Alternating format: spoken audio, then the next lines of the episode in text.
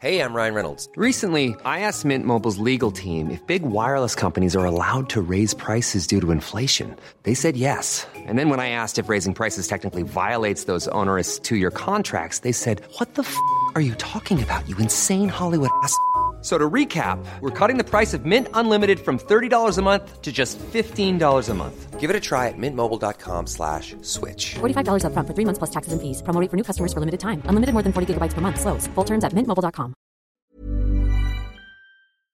Ça va être violent, les gars. De toute façon, avec BSD, c'est toujours violent. Mais contre Thiago Moïsis, et il y a des chances que là, on est vraiment une nouvelle guerre, on va voir, mais que en tout cas la brutalité de Benoît soit encore une fois l'un de ses avantages, et on va voir peut-être pourquoi avec Clément El Maestro de Palavas les Flots. C'est un choc qui est vraiment important pour Benoît parce que là, sur Tapologie, si on s'en tient à ce, site, il est numéro 25 Benoît, Thiago Moses est numéro 18. Donc très clairement, là pour Benoît, s'il gagne contre Thiago et vu sa dynamique, bon, le prochain adversaire, c'est un top 15, c'est sûr et certain. Donc là, voilà, c'est vraiment un combat important pour Benoît et on va analyser tout ça avec Clément. Est-ce que t'es chaud Clément? Je suis chaud. Ouais, le mot est peut-être même très mal trouvé puisque là t'es en train de cuire, mais euh, magnifique les gars. Rendez-vous compte, rendez-vous compte du Spartiate qu'est Clément. Ok, les génériques et c'est parti. Soit.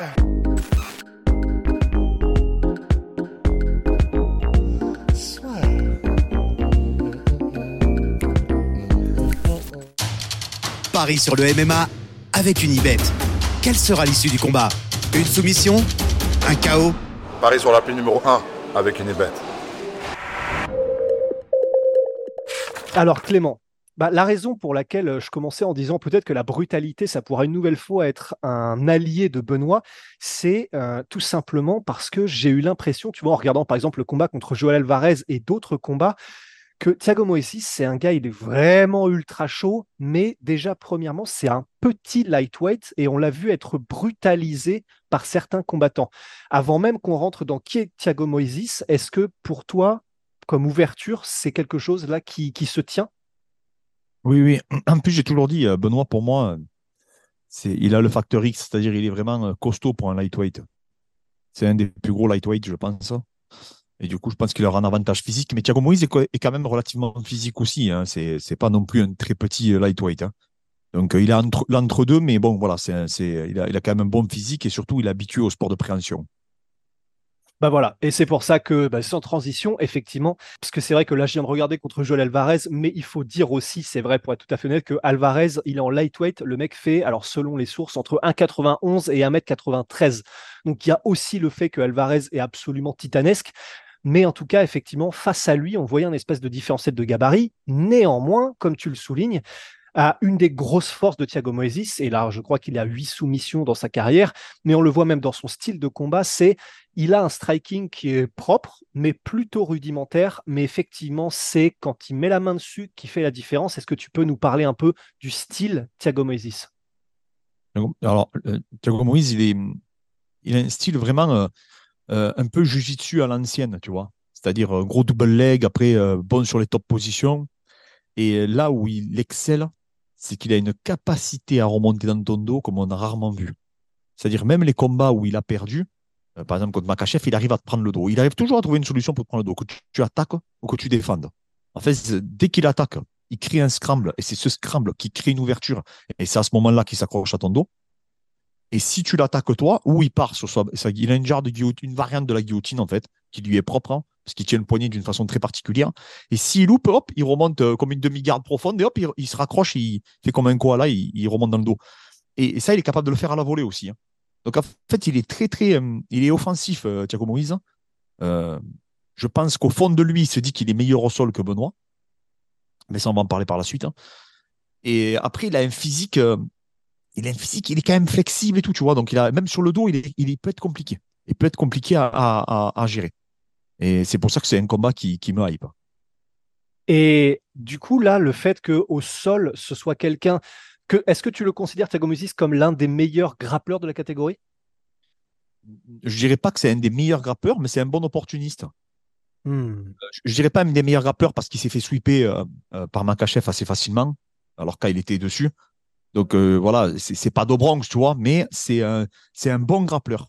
C'est un bon grappleur qui a réussi à plus ou moins transférer son grappling et qu'en plus, il est, il est rude, euh, Thiago Moïse, il est compliqué. Euh, je ne sais pas si euh, le fait de prendre le combat contre l'Espagnol, qui est un très bon striker et un très bon jiu-jitsuka, donc Joël Alvarez, il peut, il peut nous tromper ce match, il faut être vigilant. Hein. Il peut nous tromper parce que Thiago Moïse, il est capable de faire des, belles guerres quand même. Même debout, il ne faut pas le sous-estimer. Il va falloir il va falloir être vigilant, tu vois. Et je pense qu'il va falloir être vigilant comme on a, été vigilant avec Bonfim. C'est-à-dire Bonfim, on, l'a surévalué, peut-être, hein, effectivement.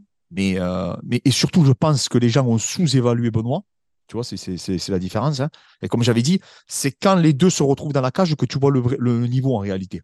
Parce que tu vois, théoriquement, j'ai envie de te dire, euh, avant le combat de Benoît, si on, me disait, euh, tu as le choix entre qui? Bon film ou Thiago Moïse, j'aurais dit à Benoît, affronte Thiago Moïse. Mhm. Mais je suis quasiment sûr que Thiago Moïse va, va livrer un bien meilleur combat peut-être que, que Bonfim. Donc il faut être très très vigilant euh, parce qu'il n'est pas très spectaculaire. Il est opportuniste. Il perd contre des mecs vraiment forts. Tu vois Donc c'est pas c'est pas n'importe qui. Euh, c'est pas n'importe qui. Et avant de passer à, au match-up et à Benoît, debout, comment est-ce que tu comment est-ce que tu qualifierais le, striking de, de Bonfim Est-ce que pour toi, alors on l'a vu, alors c'était Ouais, de Thiago Moises, ouais, on, l'a vu avant l'UFC mettre des knockdowns, et puis, mais bon, c'est toujours un peu difficile de jauger dans les ligues mineures. Mais est-ce que pour toi, il y a un danger debout, ou est-ce que c'est vraiment plutôt au sol qui va essayer d'aller, et c'est pas, c'est plutôt là-bas que ça va se jouer? Moi, je dis attention debout aussi. Ok. Moi, je dis attention debout. Comme j'avais dit pour Benoît, attention, euh, Benoît, il peut lui faire mal à, à Bonfim. Parce que tout le monde attendait Benoît au sol et en lutte. Hein. Mais moi, je pense que ça peut, il peut se passer pareil. Il faut attention à Moïse debout. On parle que de son sol, il faut être vigilant. Parce que debout, il est pas maladroit quand même. Et peut-être qu'il nous prépare quelque chose. Lui, il a dit qu'il voulait grappler euh, Benoît, mais peut-être qu'il peut-être qu'il nous enfume un peu, tu vois. J'ai écouté euh, quelques interviews de lui. Il faut être vigilant. Il faut être vigilant parce qu'il sait boxer. Il sait boxer. Il te, et en plus, le fait qu'il ait un bon double leg, tu, tu as quand même toujours cette attention sur. Tu te dis, est-ce qu'il va shooter, est-ce qu'il va pas shooter, est-ce qu'il va pas en profiter, tu vois? Et en plus, il shoot. Hein. Quand tu mets les pieds, il shoot, lui. Donc, il faut. Voilà. Tu vois, il est, quand même. Euh, non, non. C'est un bon match. C'est un bon match. Et c'est toujours la particularité. Hein. Et c'est ça qui est, génial à Belema.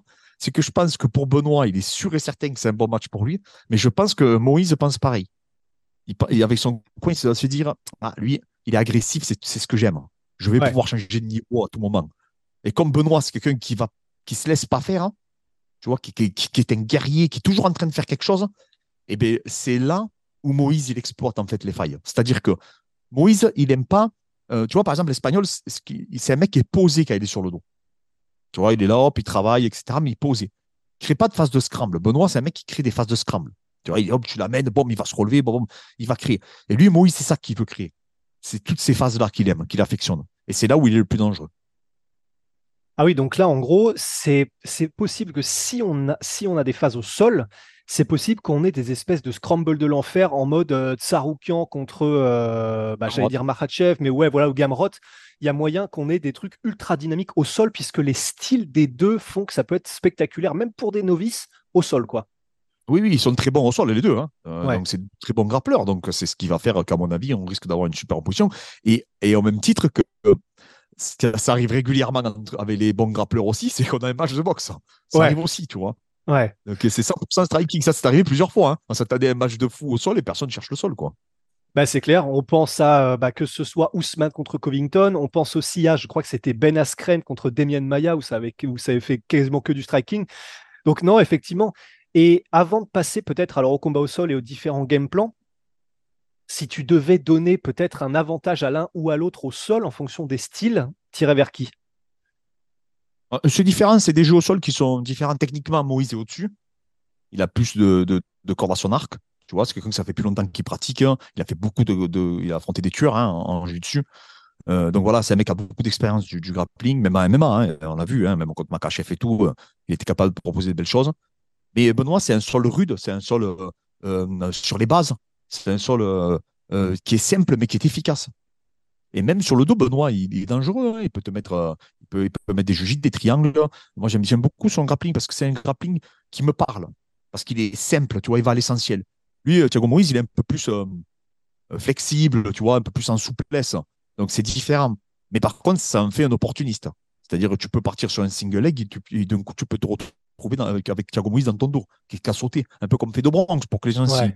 s'imaginent un peu. En, en moins, en moins bon, hein, bien entendu, mais pour que les gens euh, arrivent à situer un peu le style. Et, et c'est là où je pense qu'il est, qu'il est compliqué. I'm Sandra, and I'm just the professional your small business was looking for. But you didn't hire me because you didn't use LinkedIn jobs. LinkedIn has professionals you can't find anywhere else, including those who aren't actively looking for a new job but might be open to the perfect role, like me. In a given month, over 70% of LinkedIn users don't visit other leading job sites. So if you're not looking on LinkedIn, you'll miss out on great candidates like Sandra. Start hiring professionals like a professional. Post your free job on linkedin.com/achieve slash achieve today. Je pense que Thiago Moïse a un- sûrement un meilleur grappling s'il s'affronterait en grappling, tu vois, à la salle.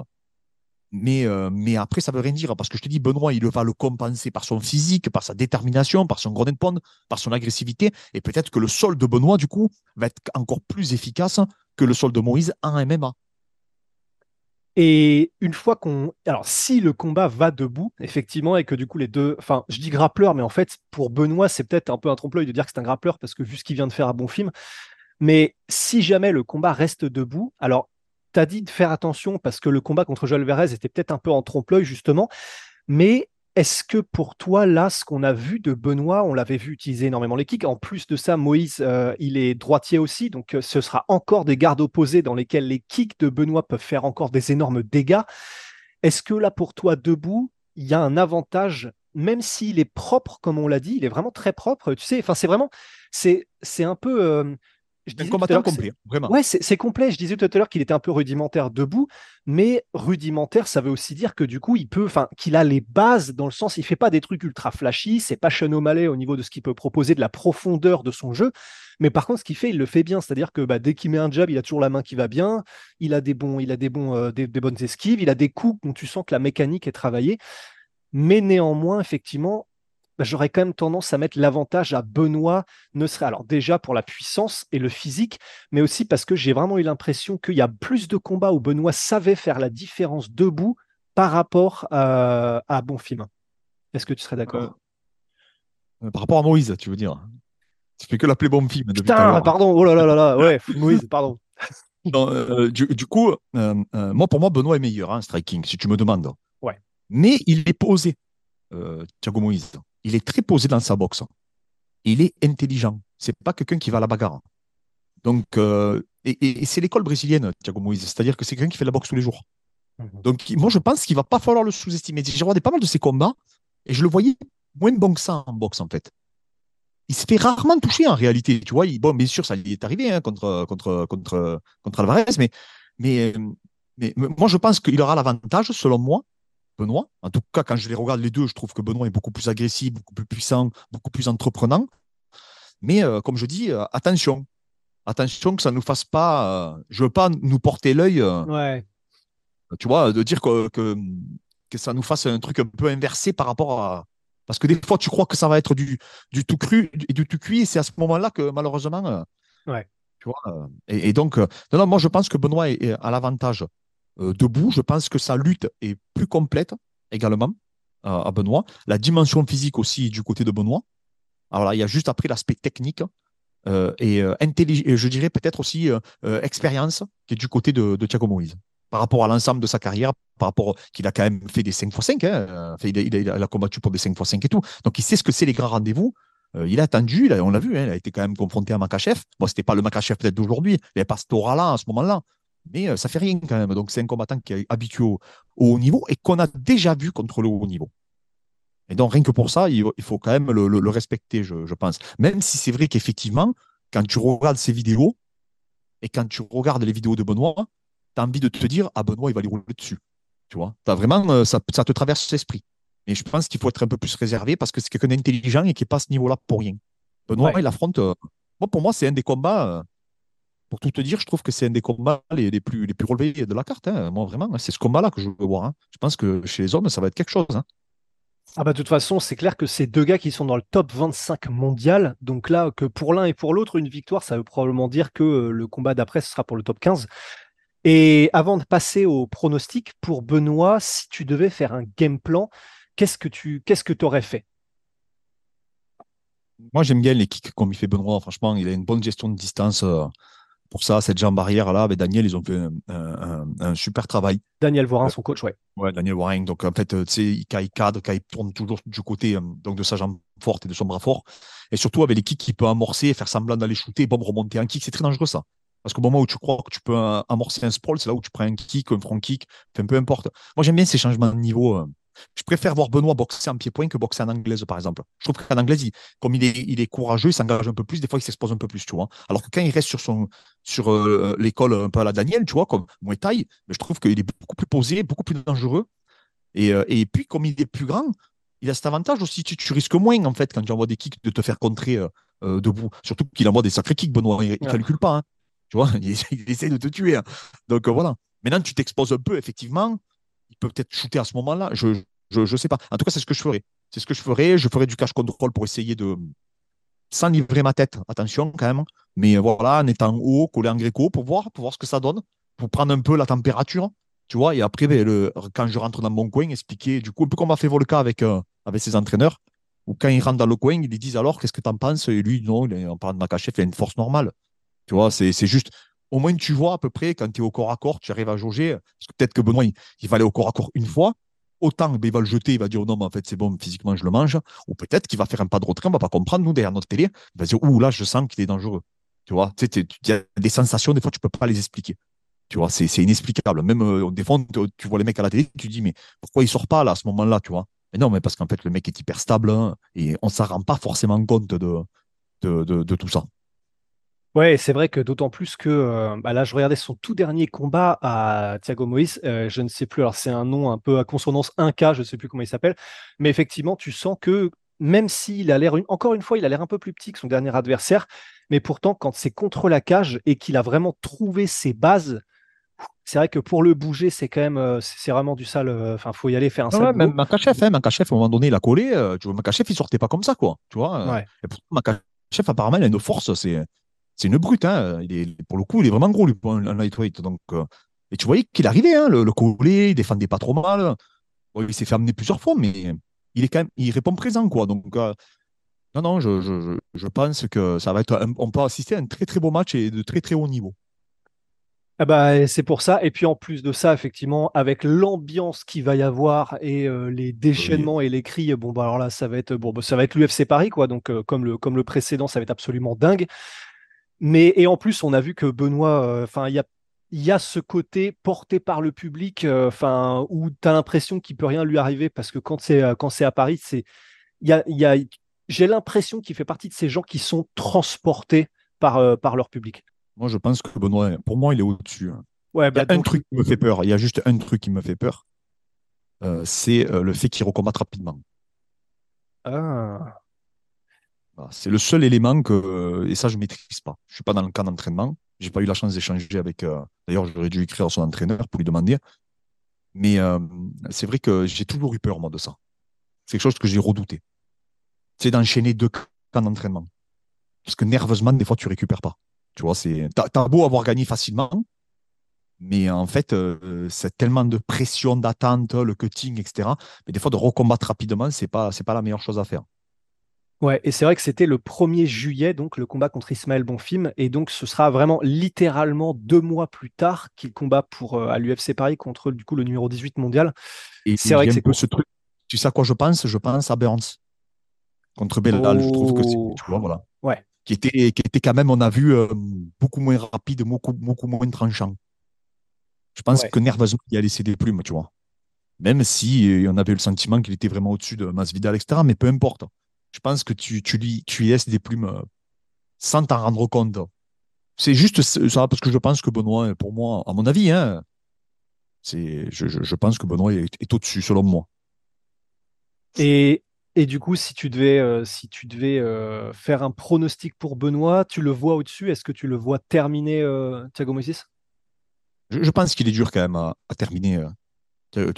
Ah, c'est possible, hein, c'est possible qu'il qu'il le connecte et, même qu'il le soumette, mais euh, je, pense que, que c'est un combattant quand même qui est dur, qui est habitué à, en plus à être dominé, même quand ça ne va pas dans son sens, mais qui ne lâche pas, tu vois.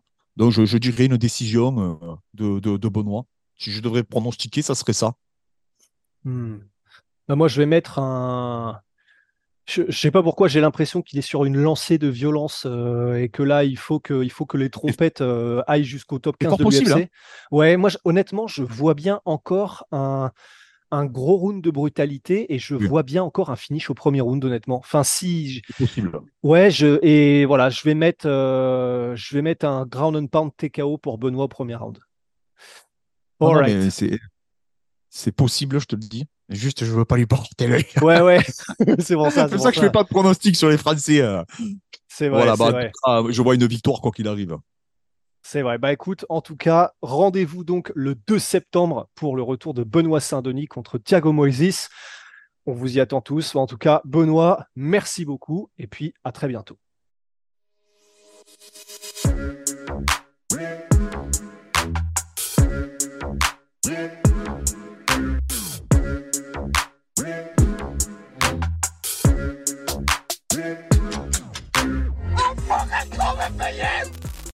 Et voilà, c'est la fin de votre épisode du podcast La Sœur. Si ça vous a plu, n'hésitez pas à nous mettre les 5 étoiles sur Apple Podcast ou sur Spotify. Vous pouvez aussi nous laisser un petit commentaire, ça nous aidera beaucoup.